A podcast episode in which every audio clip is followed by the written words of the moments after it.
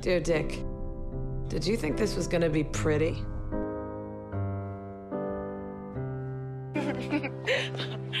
Bizarre. It's my vagina. I'm slutty, but I'm a good person. ¿Por qué cuando una mujer es segura y poderosa la llaman bruja? You're both wrong. It's my vagina. Mi final feliz no es un nombre. Por supuesto que no. Siento que los hombres siempre buscan algo mejor y las mujeres solo se conforman con que vaya bien.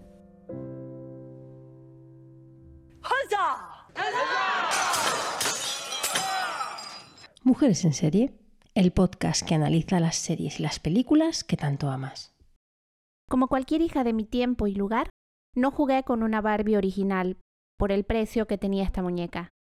Aclaro rápidamente que este hecho no ha sido traumático. Mi país estaba saliendo de las dictaduras y la democracia había heredado la carga interminable de la deuda externa.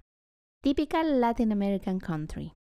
Vivíamos una hiperinflación tan aguda que aún recuerdo haber jugado con un fajo de billetes que me regalaron mis padres, porque dejaron de tener valor de la noche a la mañana. Bajo este panorama, era imposible que alguien de mi familia tuviera en mente comprar una muñeca cuyo precio estaba escrito en dólares, yo incluida. Tampoco tuve mucha afición a jugar con muñecas en general. Mis hermanas mayores tenían una imaginación enorme, muy dada al melodrama, tengo que decir. Y la mayoría de nuestros juegos consistían en actuar cualquier argumento que se les ocurría ese día. Yo era la actriz principal de mis aventuras, en una especie de juego de rol e improvisación. Años más tarde, mi madre me compró una muñeca copia a la que podríamos llamar Brittany, aunque sospecho que era tan la copia de la copia que seguramente no tenía ni nombre. Y quiero agradecerle el esfuerzo y el timing de comprarme ese juguete. Para cuando llegó, mis hermanas ya eran adolescentes perdidas y los juegos de la infancia dejaron de entretenerlas.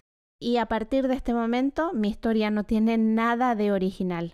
Como miles de niñas latinas, más que hacer jugar a mi muñeca, dediqué todo el tiempo e ingenio que tenía para construir los complementos que nunca me comprarían y que se anunciaban a todas horas en la televisión. Diseñé su vestuario y el material cambiaba de acuerdo a lo que estábamos aprendiendo a hacer en una infame asignatura escolar llamada técnica vocacional. El nombre de esta asignatura me sigue despertando el instinto asesino. También le decoré una casa en un mueble que mi abuela dejó de necesitar cuando cerró su tiendita de barrio. Mi muñeca vivía en un edificio de cuatro pisos con paredes de cristal y tomaba un ascensor para cambiar de habitación. Yo sentía que no había una muñeca mejor preparada que la mía, porque todo aquello que yo no podía hacer, lo compraba una vez al año en una festividad llamada Alacitas, una fiesta de la abundancia para el equeco. No quiero aburrirlas con batallitas folclóricas, pero en esta festividad se venden todas las cosas del día a día, pero en miniatura. Así que compraba cajitas de colgate, como también cajetillas en miniatura de cigarrillos, que una tarde abrimos para descubrir que el tabaco era real. ¡Ay! Los maravillosos 80. Mi muñeca además era una emprendedora. Tenía una carretilla, palas, picos, ladrillos y bolsitas de cemento, diminutas, ya saben, para la construcción. A pesar de que me encanta sentirme única y especial, daños colaterales de haber crecido bajo la influencia de la narrativa de la comedia romántica, desde luego, Estoy convencida de que mi muñeca no fue la única que tenía objetos de construcción entre sus pertenencias, ni tampoco fui la única niña que se dedicaba a generar el escenario perfecto pero nunca llegaba a jugar de una manera tradicional. Pero explico todo esto porque realmente creo que no hay una manera tradicional de jugar. Pero sí somos capaces de reconocer ciertos patrones. Tal vez estoy diciendo algo basiquísimo, pero a mí me impresiona lo iguales que somos en esencia a pesar del esfuerzo, dinero y tiempo que perdemos para diferenciarnos. Quería empezar por la muñeca del mundo real real que tenemos en común, porque a pesar de las diferencias culturales que determinan nuestras infancias, hay algo nuclear que nos unifica, y aunque pertenezcas al grupo de niñas que tuvo los complementos aprobados por Mattel, que seas del grupo al que pertenezco yo, las que nos ingeniamos para crearles un universo, o incluso si fuiste una niña con hermanos en casa y contra quienes iniciaste una guerra fría con tal de conseguir otro tipo de complementos que solo les compraban a los niños, hayas tenido la infancia que hayas tenido. Reconoces las bromas de Max Steel porque simplemente te has empapado de lo que podríamos considerar es la cultura de la muñeca. Bajo estas circunstancias, ¿No les emociona pensar que ahora existe una película que unifica la infancia de las mujeres? Yo sí me emociono. Y tal vez esa emoción contiene en su interior a su propia destrucción. No solo esperaba, una parte de mí demandaba tener una historia que resulte ser de tal referencia para las mujeres que se convierta en la Toy Story de su generación. Lo sé. Mis expectativas del trabajo de Greta Gerwig estaban por las nubes y en consecuencia he tenido que hacer un poco de tierra. ¿Por qué tanto empeño en explicar mi casi inexistente relación con la muñeca de esta marca específica? Porque antes de machacar o defender la película, quiero tomarme un momento para reflexionar sobre su importancia. Si son de las que les gusta ir al cine a ver historias de directoras, estarán por demás acostumbradas a ir a salas casi vacías donde solo hay mujeres y algún que otro novio extraviado que ha sido llevado en contra de su voluntad. Ok, no tengo pruebas de esto último, pero tampoco dudas. ¿Cuántas películas puedes recordar que tengan el despliegue de una película de Marvel y que esté enfocada completamente a un público femenino? Es un hito que una película tan absolutamente etiquetada y vendida para un público femenino sea de momento el mejor estreno del año. Se ha convertido además en la película más taquillera dirigida por una mujer, destronando a Capitana Marvel y Wonder Woman. Que las películas más taquilleras hayan sido películas de superheroínas, creo yo que es una muestra de que cuando mueves la narrativa a la female gaze para que los hombres vayan al cine a ver nuestras historias, por lo menos les tienes que hablar el idioma de superhéroes. También creo que este tipo de cine palomitero tiene mala prensa entre la gente que sabe de cine, que no soy yo, por cierto. Pero si revisamos las listas de las películas con mayor recaudación hasta el momento, tenemos a Avatar en el primer y tercer puesto. No olvidemos que Avatar tiene un complejo de Salvador Blanco y comete una cantidad tan alta de apropiación cultural que el tufo nos debería echar para atrás, pero no lo hace porque ahí está, en segundo lugar se encuentra Avengers Endgame. Y básicamente mantenemos este espíritu hasta llegar al número 8 con El Rey León. Y quiero hacer una mención honorífica al puesto número 11, Furious 7. Y mientras digo esto, escondo una sonrisa irónica porque jamás he sido capaz de identificar qué conduce a la humanidad a convertir en una historia que no tenía ni pies ni cabeza desde ningún tipo de narrativa en la secuela que lleva 10 películas y promete una onceava entrega el 2025. Y aunque Barbie no compita en las grandes ligas de las películas más taquilleras de la historia, quería sacar dicha lista a colación para que nadie intente convencerme que el cine de hombres, entre comillas, está representado por Citizen Kane y Chinatown. ¿Por dónde iba? Ah, sí, la importancia de Barbie. También considero que las referencias que utiliza la directora nunca han sido tan clara y universalmente dirigidas a las mujeres. Hemos visto miles de homenajes a Kubrick, pero nunca, jamás de los jamases, se ha utilizado para representar un punto de inflexión en la historia de las mujeres y niñas. Por mucho que pueda parecer una tontería, encuentro que la escena que hace homenaje a Matrix es otro gran momento de genialidad. Los hombres escriben historias en las que siempre están dispuestos a la aventura, que no dudan en elegir la pastilla roja. Y no es verdad. Muchas aventuras se inician porque en realidad no hay alternativa. A veces hago generalizaciones extremas, ya lo saben, porque tengo poca imaginación para situaciones alternativas, así que permítanme seguir haciendo gala de esta incapacidad en lo que queda de podcast Tal vez solo estoy generalizando mis vivencias con la esperanza de no estar sola. Ahí voy. Esta historia nos lleva a las mujeres a un mismo lugar. Regresamos colectivamente a nuestras infancias con nuestras respectivas muñecas y nuestra manera particular de jugar con ellas. Y desde luego que también nos convoca a posicionarnos frente al significante y el impacto que ha tenido sobre nosotras hasta la adultez. Porque hayas tenido dinero o no, así no se haya comercializado en tu país o eras demasiado intelectual para jugar con esta rubia tonta, este pedazo de plástico ha estado de alguna manera u otra en la vida de todas las niñas que pudieron acceder a horas de televisión. No lo digo por las películas, que no vi desde luego, lo digo por las horas de publicidad que tuvo y tiene esta muñeca. Si no la tuvimos de niña, más temprano que tarde aprendimos de su existencia. Estoy segura de que todas las mujeres que han visto la película han entendido las referencias de que la ducha no tenga agua, que salte de la casa al coche, y puedo pasar horas enumerando todos y cada uno de los detalles de cómo Barbieland muestra la manera que tenemos de jugar como niñas.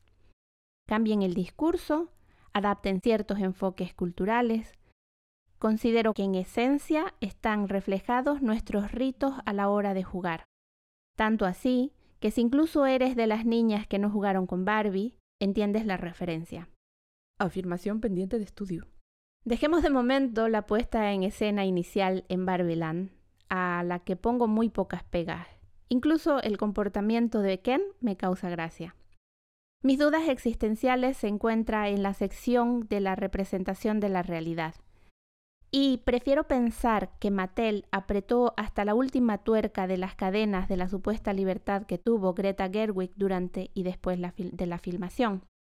Porque una de las alternativas que me puedo imaginar consiste en que mi directora favorita esté jugueteando con el feminismo liberal. Y llamémosle feminismo por ponerle un nombre a mi desazón. Así que toda mi frustración irá enfocada hacia la compañía, siendo consciente de que quitar toda la responsabilidad a la directora es infantilizarla. Pero este es mi podcast y estas son mis contradicciones internas. Bienvenidas. Así que vamos por temáticas. Las historias son interdependientes y tenemos tres problemas. El de América Ferrera, el de Ken y el problema de Barbie. Mi mayor dificultad ha sido entender quién se suponía que era yo como espectadora. A pesar de que soy consciente de que no soy el público objetivo per se, intenté ser Barbie, pero su perfección como ícono me impide ser ella. Y yo ya había visto a América Ferrera en el tráiler, así que salté directamente a identificarme con la hija porque tengo una incapacidad evidente de llegar a identificarme con las madres. Y me topé con la realidad de que tenemos poca información sobre esta problemática. Me costó darme cuenta de que la historia madre e hija es solo un detonante de la acción y que entre las dos solo el personaje de América llega a tener cierto juego en la trama. Se convierte en la madre de Barbie, en el objeto mágico que tiene las respuestas, en la protección. Pero ni ella ni su hija van a evolucionar en esta historia. A pesar de mi gran amor por mujeres de raíces latinas, tuve que hacer las paces con la expectativa de un mejor desenlace y superar esa insatisfacción que me generó una solución tan simplista de su conflicto. Move on, que están pasando más cosas en la pantalla y requieren nuestra atención. Pasemos a la siguiente problemática, que es la de Ken. La voz en off nos cuenta que Ken solo se siente feliz cuando Barbie lo ve. Como complemento de Barbie, su narrativa en Barbieland tiene toda la lógica del mundo.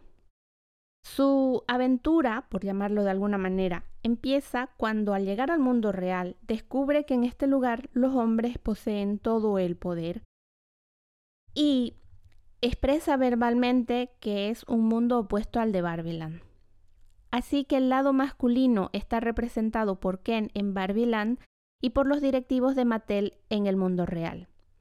A Barbie y a América Ferrera las atraviesan problemáticas similares, pero a Ken y los directivos de Mattel no. La solución del problema de Ken, encuéntrate fuera de la mirada del otro, no es un mensaje que ataña de ninguna manera a los directivos del mal. De hecho, esta oposición no termina de funcionar. En Barbie las mujeres gobiernan pero no esclavizan a los Ken. Ok, esto ha sido demasiado oscuro. Sigamos. La solución que Barbie le entrega a Ken es perfecta para mujeres y niñas del mundo real real. Y si bien no me quejo tanto de otra trama cerrada como Composites, es porque las mujeres terminan siendo beneficiarias del mensaje que recibe Ken. Así que, nuevamente, move on. Sin embargo, quiero protestar un poco por las escenas en que Ryan Gosling se roba la película, y no en contra del actor. Protesto porque considero que es demasiado encantador para lo que representa que es. Recordemos que Ken es quien lleva el patriarcado a Barbiland porque Barbie no está interesada en él de manera romántica. Y a ver si escuchando la letra de su canción unimos los puntos para leer su verdadero nombre. Él canta, Toda la vida siendo amable, pero esta noche dormiré solo.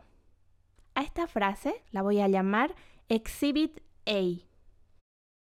En el mundo real, real, o sea, el nuestro, ¿Qué personajes creen que son súper buenos candidatos, pero duermen solos por culpa de las mujeres? Aunque el momento musical es hilarante y las referencias fantásticas, para mí existe un problema al caracterizar a un incel mostrándolo como un ser inofensivo que se pregunta si Barbie llegará a ver al hombre detrás del bronceado. Esta red flag de caricaturizar la maldad se me hace insoportable cada vez que aparece en pantalla los directivos de Mattel. Porque sí, nos podemos reír de la escena cuando descubrimos lo evidente, que no hay mujeres en su junta directiva. Pero más adelante, seguro que se nos congela la sonrisa cuando escuchemos decir al jefe supremo que todo lo que hacen lo hacen por la felicidad de las niñas y no por el dinero. ¿Camar? ¿Y si no nos había quedado claro que Mattel pertenece al equipo de los buenos? En dos ocasiones se acusará a Ruth Handler, inventora de la muñeca, de evadir impuestos, presuntamente. Y también pueden ser escenas graciosas, aunque estén casi fuera de lugar. Recordemos, sin embargo, la filosofía del país donde se filma esta película. Es una sociedad organizada de tal manera alrededor de lo que el dinero puede hacer, que la única herramienta efectiva que tuvo para atrapar a Al Capone fue Hacienda. O sea, no importa la cantidad de crímenes que cometas, puedes salirte con la tuya, pero con el dinero no se juega. No he tenido tiempo de leer sobre la vida y obra de la creadora y me parece algo que debería investigar por lo innecesario que resulta llamar la atención sobre un hecho que casi nadie recordaba, que Ruth Handler fue echada de la compañía por los problemas con Hacienda. Perdón, presuntos problemas. Creo que nadie esperaba una autocrítica de parte de Mattel. No le ha funcionado ni a Netflix, que vive de su imagen y de sus mensajes. Mattel no lo necesitaba en este sentido. Podrían haber elegido no salir en la trama pues una compañía que ha lucrado con nuestra autoestima no debería utilizar el dinero ni el poder para subirse al carro de los hombres infantilizados y casi entrañables. Un énfasis muy grande en el casi. Y hablando de lo que debería pasar, creo que deberíamos ponernos de acuerdo de que la caricaturización del mal es una red flag importante. Finalmente llegamos al problema de Barbie que al inicio de la historia consiste en que ella quiere volver a ser la estereotípica muñeca sin problemas. Quiere elegir el zapato de tacón. ¿Se acuerdan? Podríamos decir que las Barbies representan a las niñas que juegan en Barbieland. Pues de pequeñas no somos conscientes de los micromachismos y si lo somos, sentimos aún una fuerza interna que nos lleva a creer que seremos capaces de cambiar el mundo. El machismo aún no nos ha roto en pedacitos y sentimos que podemos ser aquello que pretendemos ser. Este discurso se amplifica por mil millones en Estados Unidos donde si quieres puedes no es solamente una frase pegadiza, es un estilo de vida. Barbie estereotípica representaría a una niña que empieza a sentir esos primeros cambios, cuyo mundo color de rosa deja de funcionar y aunque no entiende muy bien por qué, lo siente. Se encuentra frente a frente con el patriarcado y descubre que las mejores aliadas que podrá tener son mujeres de diferentes edades. América, su hija y también las otras muñecas que representan a las niñas que aún no han sentido ese cambio transmitiendo boca a oreja mensajes feministas. Barbie sabe que no se puede quedar en Barbieland, pero no lo vive con la nostalgia tan vista en los Coming of Age, donde sentimos una nostalgia infinita por el tiempo que no volverá. Barbie se presenta con optimismo ante el futuro y se planta ante su primera visita con su ginecóloga. Me gustaría hablar de las cosas que no se dicen en la película, por ejemplo, que la ginecóloga es un tipo de visitas que no haces en la infancia y que en general a la pediatra, por ejemplo, tampoco va sola y son estos pequeños cambios que, que denotan que estás creciendo. Pero Greta nos ha dado la pista de esta escena en una entrevista. Ella contó que durante su adolescencia tenía muchísima vergüenza por su cuerpo y creció con la sensación de que todo tenía que estar oculto. Quería darles a las niñas una referencia. Mostrar a Barbie yendo a la ginecóloga en un país como Estados Unidos puede que sea una pequeña revolución. No nos olvidemos que aunque parezca que todo el país es Nueva York, hay mucho campo de nabos intentando mantener en la oscuridad medieval a las mujeres. Me da la impresión de que defiendo la película más de lo que me ha gustado y tengo que decir que la defiendo tanto por el potencial que le veo como también por las típicas reseñas que no han tardado en llegar que hablan del fin del universo porque las niñas rompen los bebés de juguete en la primera escena. ¡Blasfemia! si bien me encanta el monólogo de América explicando la disonancia cognitiva y mantengo la esperanza puesta en que se convierta en cortos de TikTok que nos acompañen durante mucho tiempo. Y me encanta que en la película mujeres vayan rescatando a mujeres de las garras del patriarcado. Imposible no leer estas escenas como la transmisión del feminismo de una a otra y un espíritu de solo las mujeres salvarán a las mujeres. También elijo rescatar aquel momento en que se encuentra con su creadora, la diosa del universo Barbie, porque es simplemente entrañable. La conversación es preciosa, cada detalle de esa escena ha sido muy bien cuidado, el soundtrack. Podríamos encontrarle errores, pero me la quedo por elección.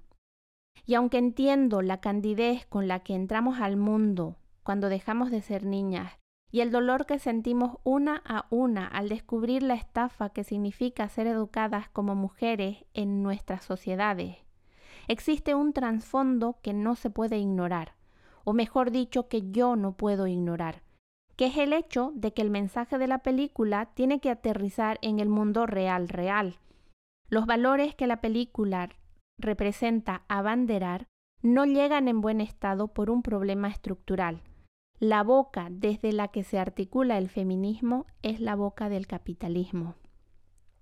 Que sea Mattel quien ordena una película de Barbie con un mensaje feminista, a la larga llega a contener el mismo feminismo que el de las camisetas del Bershka, que tienen la misma palabra impresa en mayúscula, perdiendo todo su sentido. Aquí está para mí el dolor de esta película, porque amo a Greta Gerwig pero el problema del patriarcado es tan complejo que al simplificarlo corremos el riesgo de que la responsabilidad del cambio caiga a título personal. Porque si de repente Mattel es un grupo de señores que hacen todo por el bienestar de las niñas, y los hombres tal como los Ken son caricaturizados hasta el punto de que pueden ser engañados por nuestras tretas con facilidad, ¿por qué vivimos sometidas bajo el yugo del patriarcado? ¿Por qué no nos hemos liberado si depende de nosotras? ¿Por qué no hemos utilizado nuestras artimañas para engañar a esos pobres hombres y desviarlos de su destino? Dicho sea de paso, esta solución es para mí la estocada final que me dejó sangrante y sin consuelo en la sala de cine, con el agravante de que la escena musical es una maravilla, si no fuera porque supuestamente estábamos en el pináculo del feminismo. De alguna manera, el mensaje queda diluido en que la solución es personal y no grupal, que los hombres son animalicos indefensos que solo tenemos que aprender a domesticar. Aunque me gusta pensar en la peli como la narrativa de cómo una niña debe encontrarse con sus pares y con mujeres de todas las edades para estar mejor preparadas en contra del patriarcado, es como mínimo preocupante que nos llegue un mensaje regurgitado por el capitalismo en sociedad con el patriarcado. Imaginemos que estamos en una revuelta, luchando por la libertad, y que alguien que está en prisión escribe un discurso para ser leído en el momento álgido de la batalla. ¿Tendría sentido como discurso si sabemos que ha sido editado por los administradores de la prisión que estén en contra de la revuelta? Son los que están a cargo de mantener a dicha persona entre las rejas. Quedaría un mensaje simbólico, es cierto, un recordatorio de que esa voz no está presente porque se encuentra entre rejas, pero desde luego no debería ser considerada como un mensaje de liberación pendiente a ser memorizado.